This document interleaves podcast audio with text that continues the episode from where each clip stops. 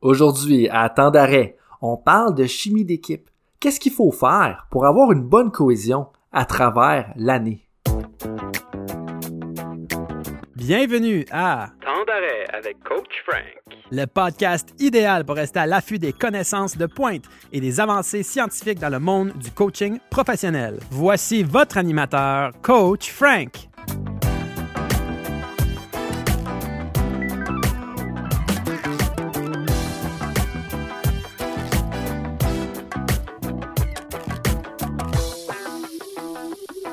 Bonjour, bonjour, coaches. Euh, merci d'être là encore aujourd'hui pour le sixième épisode de Temps d'arrêt. Euh, je suis toujours content de pouvoir me pratiquer et de partager ça avec vous. Puis j'espère que ces 15 minutes-là là, sont informatifs parce que euh, c'est du contenu qui est pour les coachs de sport d'équipe, du contenu francophone. Puis j'espère que ça vous rend service.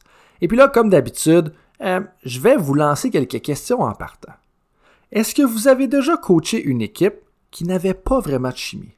Mais je pense que tout le monde hein, là-dedans va se dire oui. Des fois, là, on est capable de vraiment avoir une bonne chimie d'équipe, mais des fois, ça fonctionne juste pas. Et là, la question que j'ai pour vous maintenant, c'est est-ce que vous avez fait des activités pour augmenter l'esprit d'équipe?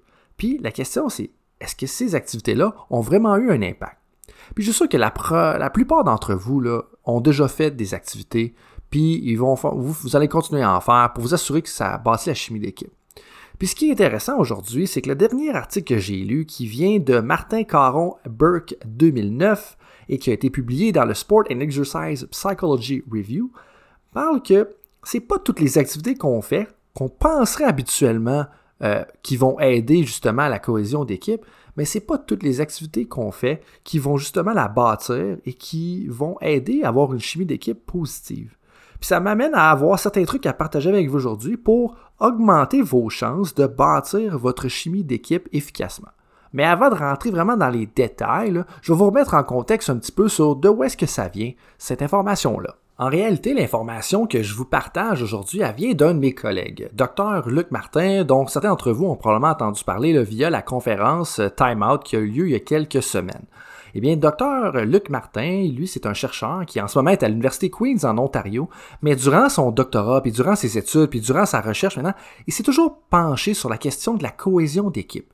Et comment on pouvait vraiment bâtir une équipe solide qui allait être productive, qui allait collaborer, qui allait amener à avoir des résultats positifs, puis un climat positif qui rend ça agréable plus pour tout le monde. Parce qu'on s'entend, si le climat est positif, le monde a plus le goût de venir travailler. Puis surtout quand on, passe sur des longues saisons, hein, quand on joue 82 matchs, qu'on en joue 38, ou quand on joue euh, une saison de 18 matchs ou de 16 matchs, euh, c'est quand même des longues saisons, là, si on pense respectivement au hockey, euh, au baseball, au soccer, puis au football.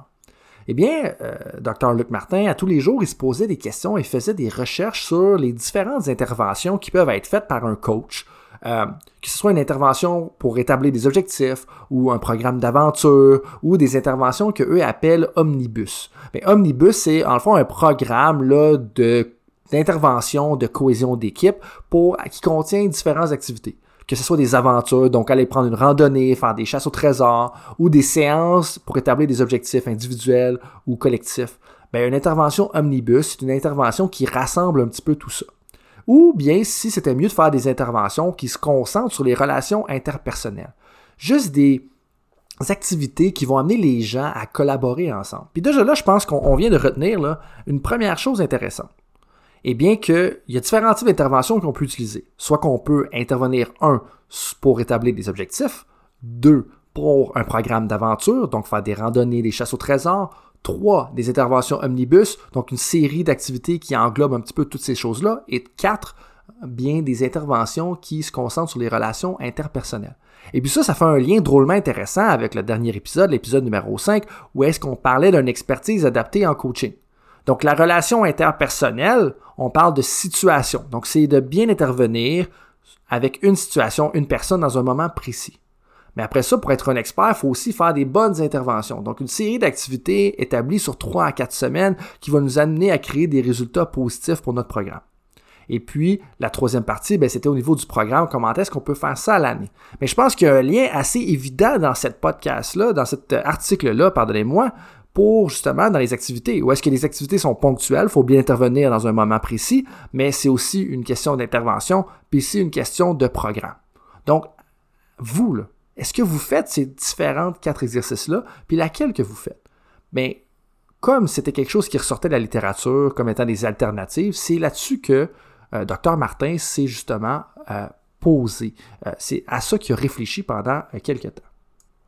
Et donc, l'article que j'ai mentionné au début, ça parle un petit peu de la finalité de tout ça. C'est qu'un jour, là, ils ont décidé d'en avoir le cœur net et de réviser toutes les études qui avaient été faites sur le sujet dans les dernières années. Il a donc fait une analyse de toutes les analyses, ce que nous on appelle une méta-analyse. Puis une méta-analyse, ben celle-là en particulier, elle a ressorti 17 études scientifiques qui parlaient de comment bâtir un esprit d'équipe, plus particulièrement dans le sport universitaire et dans le sport au plus haut niveau. Donc, c'était majoritairement des athlètes entre 15 à 35 ans. Donc, on parle de vraiment le haute performance, sport, euh, sport interuniversitaire, sport professionnel, sport semi-professionnel, mais je vous dirais que c'est plus interuniversitaire et professionnel euh, pour avoir revu un peu cet article-là puis l'avoir lu. Puis les études comprenaient des interventions directes, indirectes, des programmes de 2 à 20 semaines, des interventions individuelles ou de groupe pour tous ces euh, athlètes-là, si on veut. Eh bien, en finalité, ils ont déterminé que les interventions qui sont le plus souvent utilisées sont d'aider les athlètes à établir des objectifs d'équipe et des objectifs individuels. Donc la plupart des coachs là, font des activités qui précisent pour établir des objectifs d'équipe, des objectifs individuels. Donc, la question que j'ai pour vous maintenant, c'est est-ce que vous le faites, ça, la première étape? Mais ce qui est surtout intéressant, c'est qu'il mentionne que la clé, c'est vraiment de faire des programmes omnibus. Bon, omnibus, là, je ne sais pas de où est-ce que le terme vient exactement, mais en bout de ligne, c'est des programmes, des séries d'interventions qui combinent plusieurs stratégies. Fait qu'on pourrait avoir des séances individuelles pour mettre des objectifs individuels, une séance d'équipe pour établir des objectifs d'équipe. Ensuite de ça, on fait une randonnée, on fait une chasse au trésor, et puis on fait des activités de cohésion d'équipe pour bâtir des relations personnelles, comme le bâton d'hélium. OK, vous pouvez aller voir sur Internet, là, chercher le helium stick ou le bâton d'hélium. OK, vous allez comprendre rapidement comment est-ce que ça peut bâtir la chimie d'équipe. Eh bien, le consensus qui est ressorti de cette méta-analyse-là, justement, c'est que les coachs qui implémenteront des stratégies concrètes pour aider leurs athlètes à établir des objectifs d'équipe individuels vont obtenir des meilleurs résultats parce qu'ils vont davantage y croire et se rassembler autour de ça.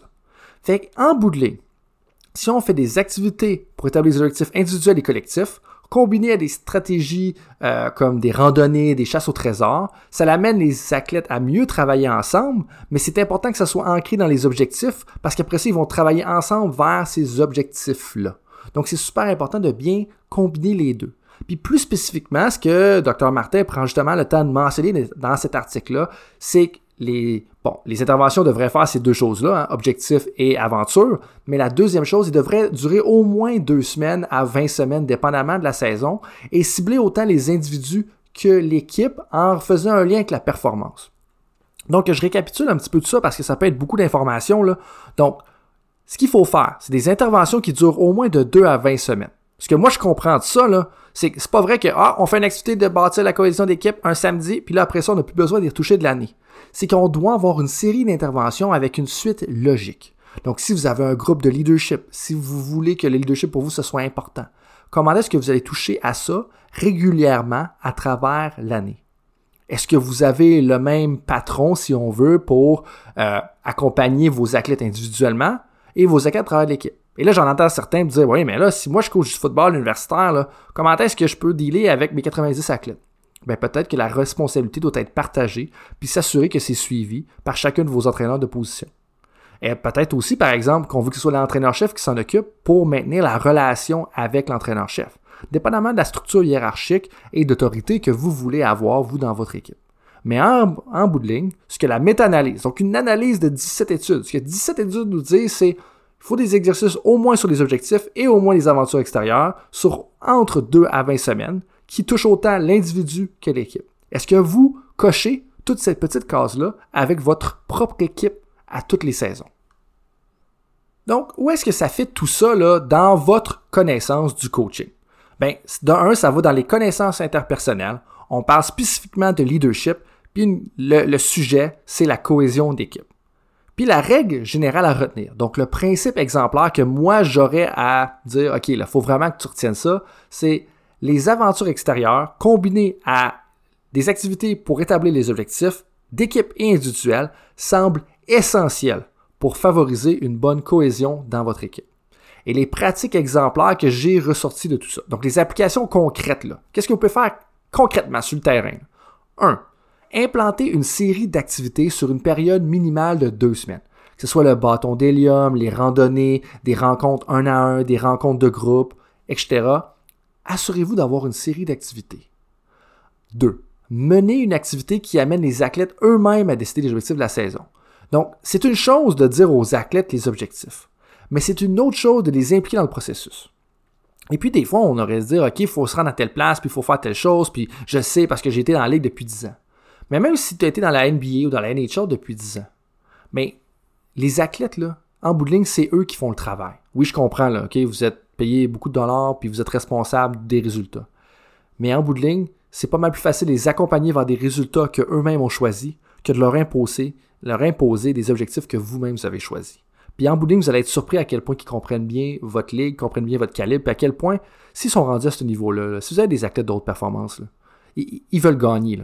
Si, on s'entend que s'ils sont rendus là, peu importe qu'ils soient des partants, des pas partants, sur le premier trio, dernier trio, starting five, pas le starting five, on s'entend, là, ils sont assez motivés, puis c'est généralement des overachievers. 3. Mais c'est important de diviser les objectifs en objectifs à court, moyen long terme. Donc, de pas juste avoir des objectifs qui parlent de la saison, mais quelque chose d'un petit peu qui tient la, la j'aime pas l'expression, mais je vais l'utiliser quand même, la, carotte là, à court terme. Parce que oui, c'est correct d'avoir des objectifs à long terme, mais ça, on, les set, on les établit, on les met de côté un petit peu, puis après ça, on travaille principalement avec des objectifs à court terme. Puis ça, c'est quand on est dans l'immédiat, c'est plus facile après ça pour les athlètes à passer à l'action. Donc, en résumé, euh, ben, en conclusion, je devrais dire, euh, j'espère que ça vous aide un petit peu. Je sais que moi, ça m'a aidé. Euh, ça peut sembler général, mais quand on a une étude d'études, quand on a une méta-analyse de 17 études, ça nous dit quand même que qu'est-ce qui fonctionne. Parce que là, c'est en bout une série d'études qui nous disent que établir des objectifs, c'est vraiment important. Et deux, faire des aventures extérieures, c'est aussi vraiment important. Mais là, ça devient une question d'originalité, de sortir des exercices, euh, des faire, puis ça, il y, en a plein, là, puis c'est pas à moi de faire ça, dans le sens que oui, je, vais vous aider si, vous m'appelez, vous m'en parlez, mais en bout de ligne, ouvrez Internet, ouvrez Google, il y a plein d'activités que vous pouvez trouver qui sont super originales. Puis je pense que ce qui est plus important dans la discussion qu'on a ensemble aujourd'hui, c'est de savoir qu'est-ce que je devrais faire à quel moment, puis comment est-ce que je devrais répartir ça à travers mon programme, hein, si je veux être un wink wink, un expert adapté. Donc, la question que j'ai pour vous et le, résumé que j'ai en tête, c'est est-ce que vous avez déjà de manquer de chimie dans votre équipe? Oui, non, mais pour vous assurer que vous avez une bonne cohésion à long terme, les auteurs de cet article-là nous suggèrent d'impliquer vos athlètes individuellement, collectivement, dans la création d'objectifs, puis de faire des activités extérieures. Puis, la cohésion, elle semble maximisée si vous avez une série d'interventions pour au moins 2 à 20 semaines. Donc, s'il y en a qui veulent en savoir plus sur les pratiques exemplaires en termes de leadership, mais je vous invite à télécharger le cahier de jeu du leader qui est dans la description de l'épisode. Euh, s'il y en a qui ont des questions sur ce que je fais avec les entraîneurs ou qui ont des idées de sujets à couvrir pour les prochains épisodes, euh, je vous invite à m'écrire un courriel à info at bettersport.ca. Donc, merci mesdames, merci messieurs pour votre écoute et on se rappelle que pour une bonne chimie, il faut faire preuve de parcimonie.